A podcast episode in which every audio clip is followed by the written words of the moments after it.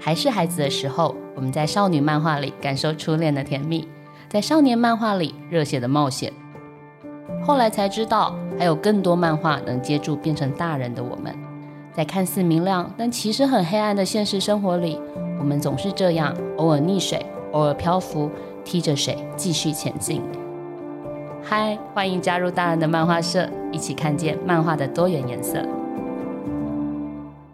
Hello，大家好，欢迎回到大人的漫画社，我是主持人陈怡静。在激烈的漫画市场里啊，条漫已经是不容小觑的存在了。在上一集节目，Carol 跟 Bibo 跟我们分享了 LINE Webtoon 的平台模式。那这一集呢，我们就要来聊一聊条漫的产制过程。应该不会还有人问我条漫是什么吧？条就是。一条两条的条好吗？就是诶，一条两条，大家知道一条两条是什么吗？总之就是一就是一条两条。对不起，生气了主持人。好，因为是一个滑手机的概念，所以你可以感觉它就是一整条的漫画，它已经不是一页的漫画了。但不管是页漫或是条漫啊，漫画编辑都是非常重要的工作。各位，我们现场这位资深漫画编辑 Bibo 呢，他真的是吓死我了。原因是他上次跟我说，他现在做的是第几年呢、啊？第几年？今年要第七年，各位第七年呢？你知道在台湾的漫画圈里要做到超过三年到五年以上的漫画编辑有多困难吗？所以我真的非常佩服他哦，而且他看起来年纪很小，但我不会问他是几年，好机车，看起来就很笑脸。要做到七年以上的漫画编辑，说真的是很不多见的哦。那这就让我好奇了，请问条漫编辑的一天是怎么过的？你要不要从早上开始刷牙时间讲起？好，那呃，因为我想就是这个节目的就是收听众，应该很多人都有看过重版出来这个作品，对。然后我自己就是也把漫画跟那个戏剧我都看完了，对。那我我自己看完的感觉是，就是我有把它呃这个剧情的内容拿来跟我自己的工作做一下比照，然后我自己感觉是在呃开发。作品就是创作作品这个过程是还蛮类似的，可是有一些工作细节上面，我觉得是很不一样的。对，然后呃，我自己是觉得说，我我没有把自己的工作定位为只是一个网漫编辑，就不只是漫画编辑了，对吧？对对对对对。那因为这七年期间，其实就是。呃，我经历说这个平台它刚进到台湾，在台湾就是从落地生根，然后到茁壮发展的这个整个过程。那我常常会觉得说，比较像是在做一个网络新创事业的感觉，对。然后就是如果说从这个角度去想的话，他其实这七年的每一年，我觉得他每一天都会过得很不一样。听起来很神秘，所以你一开始 七年前的第一天跟现在的好讲礼拜一就好。七年前的礼拜一是不是？哎呀，怎么今天都没有漫画可以做？然后现在的礼拜一是，哎呀，怎么都有做不完的漫画？哎，好像是哦。会有什么样的差别？那我分享一下从最初然后到现在的感觉的差异好了。好好好那像最初的话，因为它就是一个新兴阅读形式啊，然后尤其我又是负责就是开发台湾内容的部分，所以我最主要的任务，我当然就是要去建立规则，然后跟找到绘画条漫的人。所以你一开始就是负责台湾区的漫画吗？嗯？对对对对对。嗯，那那呃，我先回头问一下，嗯、你为什么会踏入这个不归路？我真的常常都跟漫画编辑在聊天的时候，他们都认为这是条不归路。呃、你一开始怎么进入这个不归路的？你是想做网络公司，还是想做漫画？我我其实最当初是进入 Line，然后我那时候是一开始是在贴图部门哦。对，然后当初一开始的 Line，它其实并没有呃，就是特别把。呃，像我是在那个 BD team，就是商业发展 team，、嗯、然后我他们并没有把每个员工特别说你只负责做某一个服务而已。然后我那时候就是被定位成我是负责做贴图跟 Webtoon 的网漫这样子，对，所以我就是负责图像这一块的。对，那最一开始我就是因为那时候贴图在台湾是非常的红，那所以我一开始就是只是做比较专注于做贴图的业务，然后因此开发了很多插画家，然后认识了很多插画家。我也买了很多的东西。对，然后后来的话，就是后来 Webtoon 就是开始正式进入台湾嘛，然后就是也要专注做台湾这个市场。那我就最后我我后来是选择去专注在做 Webtoon 这个服务这样子。了解，那你本来是一个会看漫画的人吗？嗯、哦，对啊，我本来其实我从小就很喜欢看漫画。哦、那等也是一种，有没有觉得很开心，默默的进入了这个产业。对，而且因为我觉得这个产业是有趣的，嗯、就是它是一个有趣的娱乐型的产业，然后我自己本身就也觉得比较新鲜这样子。哦，好，那来分享一下这七年来有什么改变，好不好？除了那个做的事情变很多之外，对。那我想我来分享我的工作内容好了。那就其中一个包含就是开发台湾的作品嘛，就是要找到找到对的人、适合的人去画条漫作品，然后还有像最一开始我们会，其实当初进入台湾就是你能最快的找到适合的人跟找到这些作品内容的方式就是办比赛。所以那时候一开始我们就办了一个原创漫画大赛，然后就是寄出了高额的奖金。高额是多少？我已经忘记了。呃，那时候有三十万，真的很高。你们比金漫奖还高哎！对不起。对，所以就吸引到一些就是呃漫画业界所谓的大手，就是他们出来参加这个比赛这样子。对，那我们也从那个比赛当中，就是挖掘到很不错的人才。那有些人就是后来也是持续连载到现在这样。哦，好厉害哦！重金礼聘的概念。对，就是发现这真的是一个就是很有用的方式。对，那所以后来我们也持续就是有不断的在办比赛，这样。那一直到现在，其实已经我们现在已经是有非常多作家会来主动想要跟我们提案了，就是非常多非常多作家的资源，这样。明白，就已经是反过来了。嗯、原本是求人，现在是人求你。对对对。好，这真的是、呃、你知道人翻红的状况就是会变这样，好吗？好，很很棒，很棒。这真的是一个有待投入资源才能达到的成果，哎，没有错。嗯，那。所以你的一天，嗯、我觉得我一天做的事很杂，欸，就是我很难 很难分析。我想说，天哪，我一天好忙，但到底都在做什么？然后我我们除了就是开发作品，我们其实编辑部还要自制作品，就是我们有自己做的，就是编辑部自创的作品。哦对，像是说特辑，嗯、就是我们会就是依据每年，就是像是愚人节，我们有愚人节特辑，然后鬼月特辑，嗯、然后还会有什么新年特辑啊、圣诞节特辑，嗯、那这个都会是由就是编辑部去企划这个主题，然后企划说，哎，我们今年来画一个什么样的内容方向，然后去找适合的作家来画。然后另外，我觉得网漫编辑跟页漫编辑很不一样的话，就是我们要研究数据，就是我们要会去看后台的数据的变化。对，就是这个怎么、嗯、怎么看看了之后有什么会影响到你的编辑或者是你的作者？当然会啊，就是因为我们要去研究他们可能像是每一周或者每一天的变化，因为发生了什么事件，每一天的变化。对对对，有时候可能就是因为一天的某个事件，网络上的发酵，或是某个事件，它就影响到了这个作品的表现。哇哦，对，然后或者是说，因为剧情出现了什么样的转折跟变化，影响了这个作品的表现。就是我们其实就是每周每天都会去看一下，说，哎，就是原来是会去解读说它背后的原因是什么，然后我们就会跟作家就是提供一些我们的分析跟我们的的建议是什么这样子，然后进而就是可能会给他们一些作品上的调整。诶，这会不会让作者有时候压力很大？就是啊，读者喜欢这样，我就要这样子吗？哎、欸，我觉得其实作家他们都很想知道这些背后的成因，哎，对，他们其实反而是会还蛮了蛮想了解，就是这些，就是哦，原来说他作品有这样的趋势，有这样子的一个影响力，这样。有有办法举例吗？嗯、像呃，之前就是北投女巫，然后他就是呃，因为他就是有很很多很忠实的粉丝嘛，然后之前就是有两呃，好像是两个呃动画。在做动画的粉丝，然后他们就是在居家隔离期间，他们一起做出了帮北投女巫做出了一支动画 OP。哇哦，对，然后做的非常的精致，然后搭配一个呃台湾独立乐团的音乐，这样就是配合的相当好。然后这个动画一出来，就是在网络上引起非常大的讨论效果，然后就进而就是我们就也从后台马上看到说，哇，这作品的流量就上去了，这样子。如果在传统的漫画市场会说这叫恶创，可是你们其实完全不在乎。对啊，因为就是我，因为其实像作家本人，他其实看到超开心的，他也觉得很棒，他也觉得读者做的很好，这样子。对，然后我们我们自己看到，我们也会觉得哇，他们很厉害，就是感受到他们的爱心。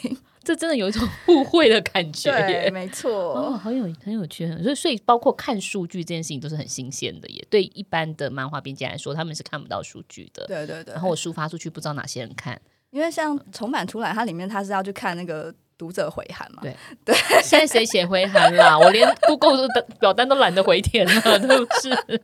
对啊，对，所以我们其实算是可以蛮第一线看到读者的反应，很有意思哦。好，这真的也是一个 很有趣，所以你还要分析数据以及。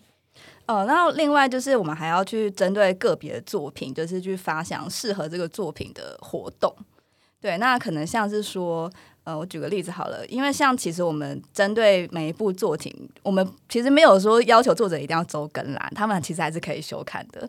对，那只是说我们会跟作家就是先定好一些休刊的规则。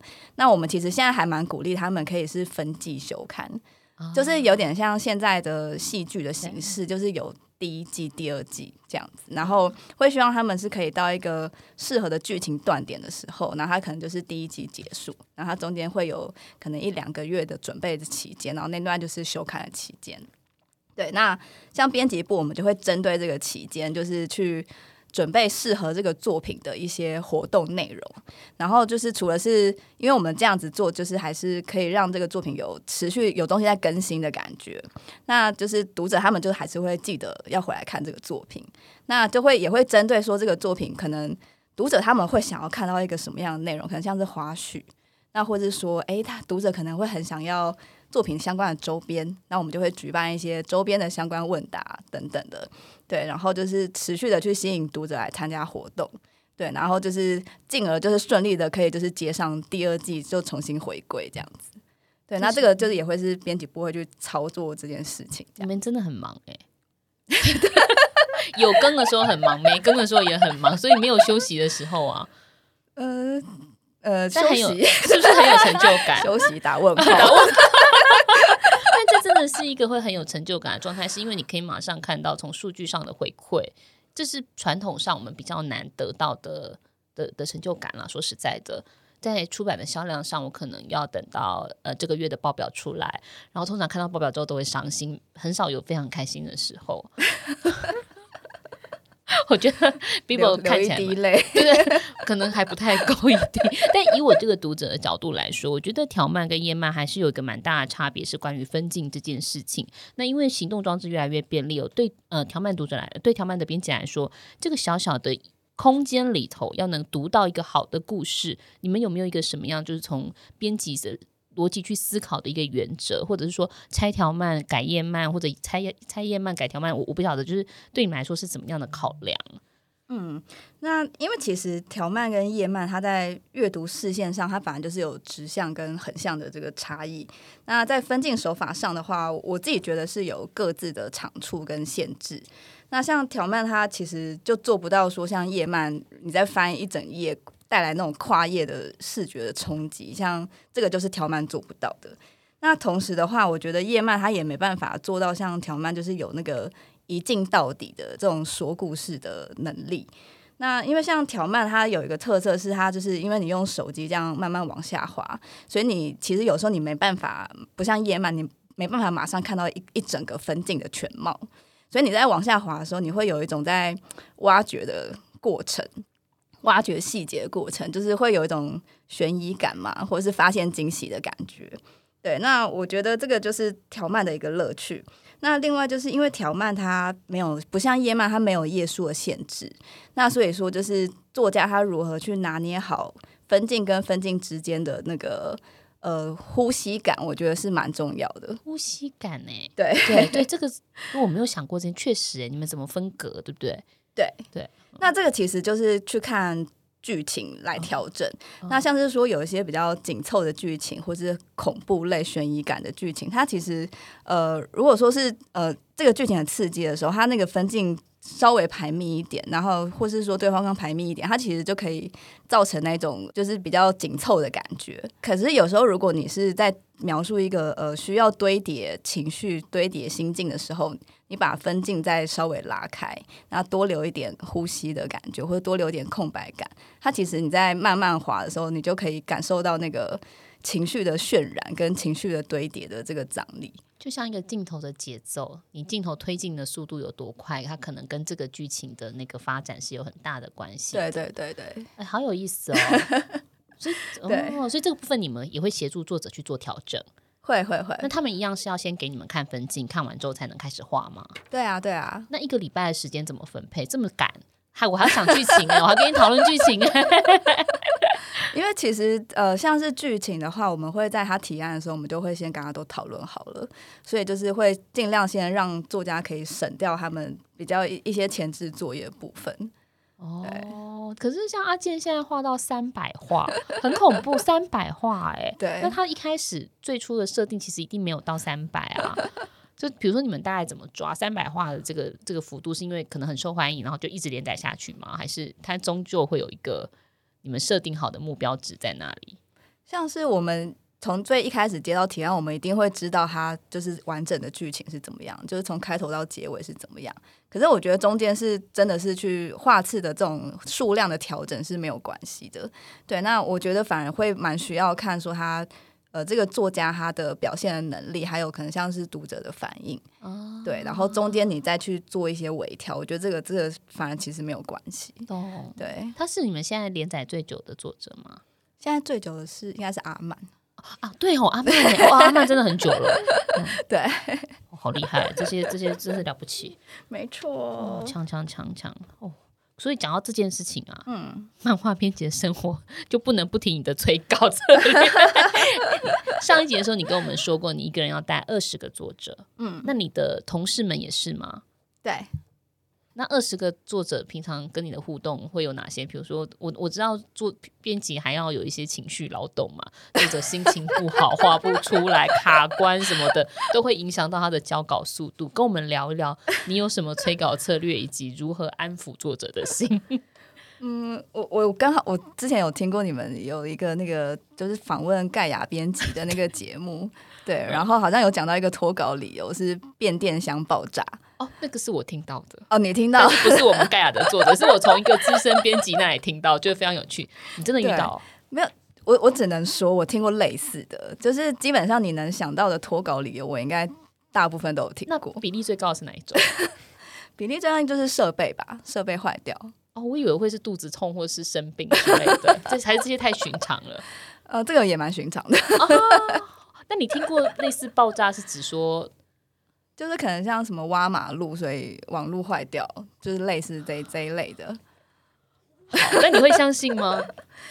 嗯，可是我我是自己是觉得说，就是你也不得不相信啦，就是我们还是会希望说是相信作家的，对，就是接受他们这个脱稿的原因这样子。在你的心中会有预设脱稿时间到什么时候可以接受吗？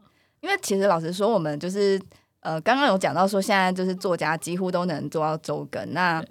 我觉得这就是七年来的成果，就是我们已经跟作家有建立好很好的默契，然后我们其实也有建立一套自己内部的规则。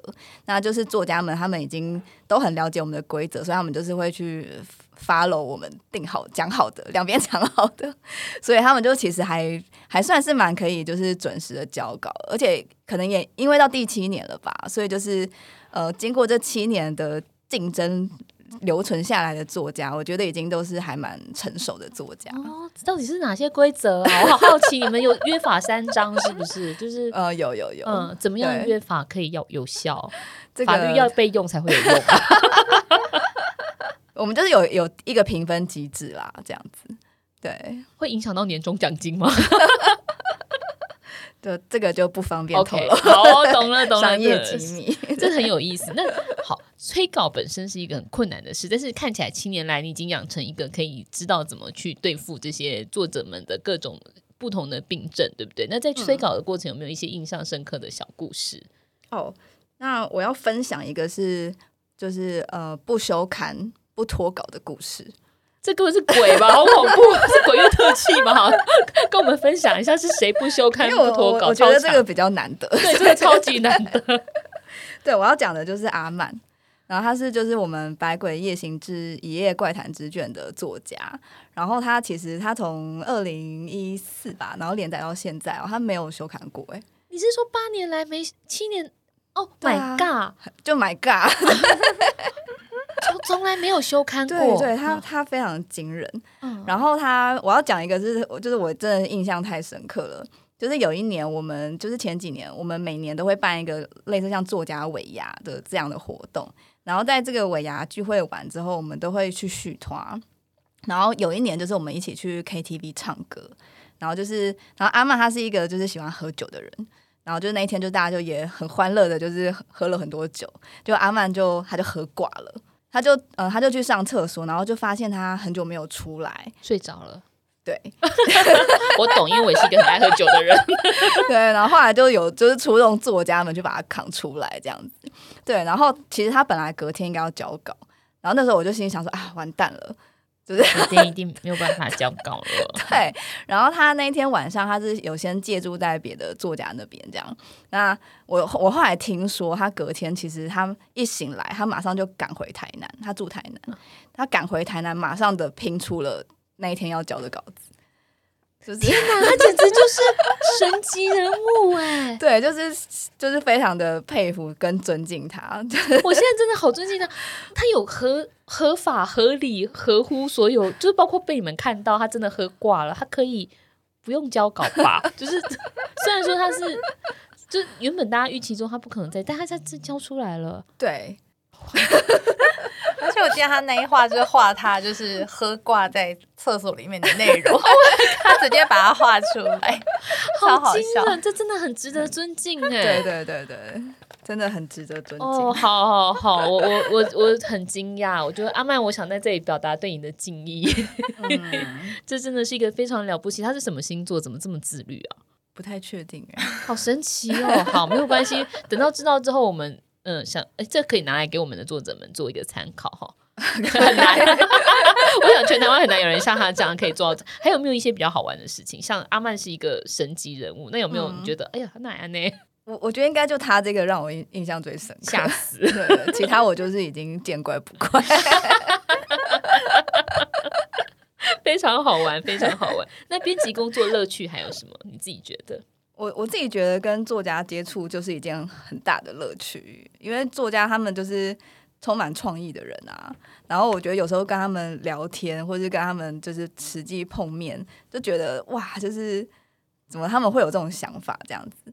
对，那像像简世杰好了，就是北投女巫这个作家，我我非常佩服他看戏剧的品味，就是因为像之前我就跟他聊过，说，哎，我觉得你的分镜就是好有看美剧的感觉哦。然后你是不是看很多美剧或者看很多戏剧？然后他就会常常跟我分享他最近又看了什么，又看了什么。对，然后我就是会从他那边汲取很多看剧的片源的灵感。对，就是我觉得他就是这一点是还还蛮有趣的，而且有人帮你精选过的，对对，很 方便，不会踩雷的那个选单，没错，不错不错，这也很有意思。其实不管是哪一种创作者，我觉得输入都很重要，嗯，就他不断的要去。看新的东西，然后学习，然后最后输出成自己的东西。对对，对，这个过程否则会空嘛。阿曼也不可能八年来就是埋头一直一直做这件事情，不做别的，不看别的东西啊。没错，对，这非常有趣。那你自己的观察上，就是台湾的漫画家在创作啊，或者是说呃生活，有没有哪些共通的个那个个性，或者是有趣的那个相似之处？其实老老实说，因为像我从二零一四到现在，我接触的画家应该有超过一百多位了。对，那我自己是觉得，其实作家的个性其实也是百百种哎，就是大家其实也都还蛮不一样的。就像也有那种非常规律的人，可是也有那种就是本身很不规律的人。对，所以我只能说还蛮不一样。我觉得没有特别说有一个什么共同性。那你怎么去看不同的人给不同的方法？我觉得这也是编辑非常灵活的地方之一。对对对，我我常常就觉得我自己是孔子啊，就是 要学会因材施教，有教无类。对对，不管学生来谁，我都可以教。对对对。那你会有自己的分类法吗？嗯，这个可以用这个 A，这个用 B，这个用 C，就是大大致上会可以感察觉出来他是一个什么样的作家这样子。好恐怖哦！我没有办法想象这个高度情绪劳动。你不会有时候想说：“天哪，好想关机，什么都不要看。”嗯，其实是不会，因为本来就很喜欢看看东西、看漫画，所以就还是会觉得说这是一个生活上的乐趣吧。这也是一个编辑的神级人物，好吗？所以你已经可以分得出来，什么时候要给他们萝卜，什么时候要拿棒子。我我觉得其实老实说，就是呃，像是在 Webtoon 的话，已经不特不太需要说编辑什么时候要给萝卜或者棒子，因为其实我自己觉得条漫平台是一个很竞争的平台，因为它其实除了说你台湾作品作家之间你们自己要互相竞争之外，其实你还要跟海外作品竞争。就是因为像我们不是有那个人气榜嘛，所以很大哎、欸，那个对对，其实作家他们自己去看那些排名什么，他们自己就可以感受到其中的压力了。对，那我自己觉得，就是光是你在连载过程当中，你就已经可以感受到那个竞争性，所以作家们他们其实就已经会自己培养出那个那个意识吧。对，所以其实并不需要编辑再特别去给他们什么 了解，所以其实这就是一个残酷舞台啦。对对，对，就想办法，你要在上面生存，然后自己也会知道哪地方要再往前走，然后大家的反应是怎么样的。好，在这个阶段，我要请问一下 Bibo，嗯，能不能用一句话形容漫画编辑的工作？因为你们的漫画介绍都写的很很很看起来很厉害，我觉得这你应该可以做到。然后以及优秀的漫画编辑需要具备什么样的条件？呃、好。我我自己觉得，漫画编辑就是为作品装上翅膀的人，好浪漫哦！好，是会飞的那种吧？对对，当然。因为其实我觉得，有时候你收到一个作品的提案的时候，我我会觉得他其实有时候只是需要一点点的修改，或者是给他一点建议，他其实就已经可以成为一个很棒，或是一个会发光发热的作品。那我觉得，就是编辑就是这个角色，他就是这个。给要给出这个建议的人，了解。对，那优秀的漫画编辑应该要有什么样的条件呢？嗯。哦，我觉得优秀的漫画编辑必须要自己本身就是一个时间管理大师。对。然后就是你要比漫画家，漫画家本身本来就已经要很会管理时间，因为他要去规划他一周的时间嘛。那我觉得编辑你要比作家还要更会去规划这个时间。天哪！所以到了这里，我们是不是应该问一下你的时间管理方法是什么？嗯，像我的话，嗯，我就是一定会有一个日历啊，一个月历，然后我一定会记一下说我要做什么事情，还有我每天的 to do list，就是今天一定要完成什么事情，我就要把它全部做完。你是用手写还是用网络的？就电脑记在电脑里面哦，没有用什么特别的软体吗？开始想要知道人家工作法，没有哎、欸，已经养成这个习惯的时候，对对对对，时间管理大师，所以你这样可以做到不加班吗？尽量尽量，那蛮厉害的，真的是蛮厉害的。好，各位那个时间管理大师，我们请一起往这个路上迈进好吗？不管是创作者或是漫画编辑，好，接下来想要跟 Carol 聊一下，就谢谢 Bibo 刚才分享了七年来的。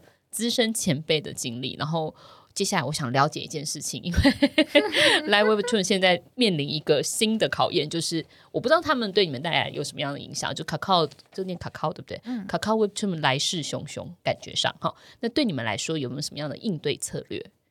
嗯，其实我要先说是 Live Webtoon，我们深耕台湾七年嘛，然后其实也创造了非常多很优秀的作品跟。帮作家们打造很好的创作环境，然后其实我们一直非常看好台湾的潜力。那其实看到有其他平台加入，其实我们是蛮开心的，对，因为我们会希望说台湾的漫画市场，这是这个这个饼，希望大家一起去扩大，然后让更多人去使用条漫。所以，我们其实对于竞品来说，呃，我觉得并不会担心，诶，就是只是说我们会。很开心有其他人来扩大这个市场，然后也让 Live Webtoon 就是朝着梦想孵化器的这个目标继续前进。就我们还是会继续做我们应该要扶植在地的事情。感觉反而是多了一个市场上的伙伴。嗯，本来有点孤单哈。因为大家在讨论漫画的时候，虽然说 Live Webtoon 或者是说条漫在市场上有非常大的市占率，但是我觉得传统的出版市场还是。好像没有把数位漫画当做是一个竞品，但其实它是一个很大的竞品，嗯、因为我们现在竞争的已经不是买书的人，而是买书的人的时间。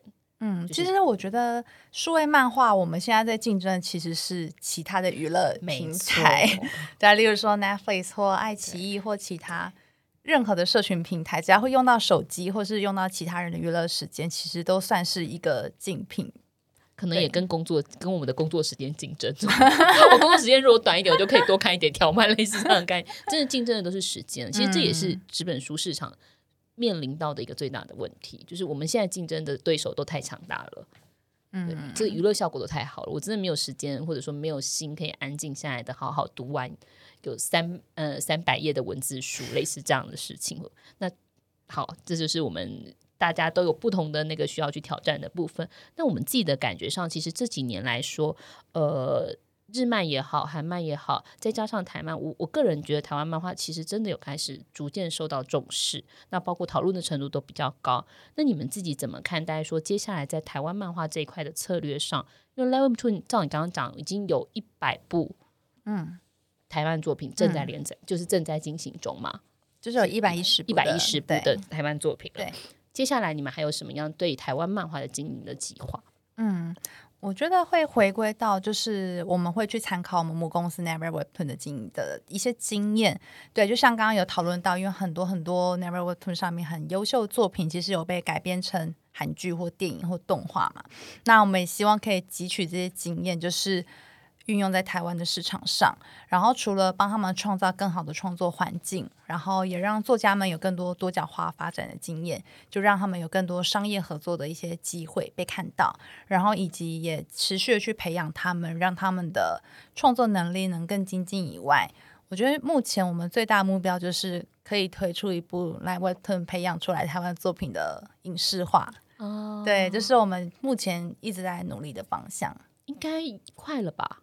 其实一直有经就是影视公司在讨论中，然后还都都在讨论的阶段。那我们希望可以有好消息再跟大家宣布。嗯，那未来有没有可能会有更多像是类似现在玄之香或者永念山这样的合作方式？就是跟出版社或者说跟呃原本在做纸本漫画授权的漫呃那个出版社来做连载的合作？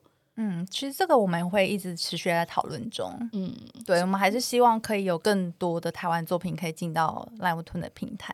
但是像页漫要到你们这里来变成条漫，那个手续是蛮麻烦的，我还要先先裁过它，就是先处理过。嗯，嗯 对，要对要保留一些时间，听起来有点累。但是我我刚刚在想说，你们在讲那个，比如说。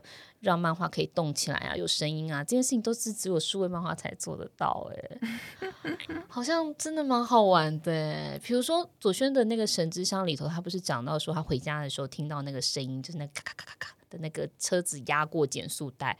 我在看那个条漫的时候，想说我如果在这里听到这个声音啊，一定很有趣。但是这是做得到的吗？嗯、这是可以的。嗯 嗯，讨厌，这 基本就做不到。我总不能叫他扫 QR code 去听那个声音吧？好，很好玩哎。好，我今天有非常多的收获，就是对于条漫的世界，好像有更了解一点点了。对，我们是以前都没有那个好好好那个机会可以这样跟大家一起交流，觉得非常开心。就谢谢两位这样掏心掏肺的分享。好，最后想请问两位有没有什么话想要跟我们台湾的读者分享？嗯，那我要业配喽，没有问题。我们没有收置入费，今天已经请两位来，然后我没有给人家来宾费，所以我们让大家宣传一下他们的那个现在正在进行中的好玩的计划。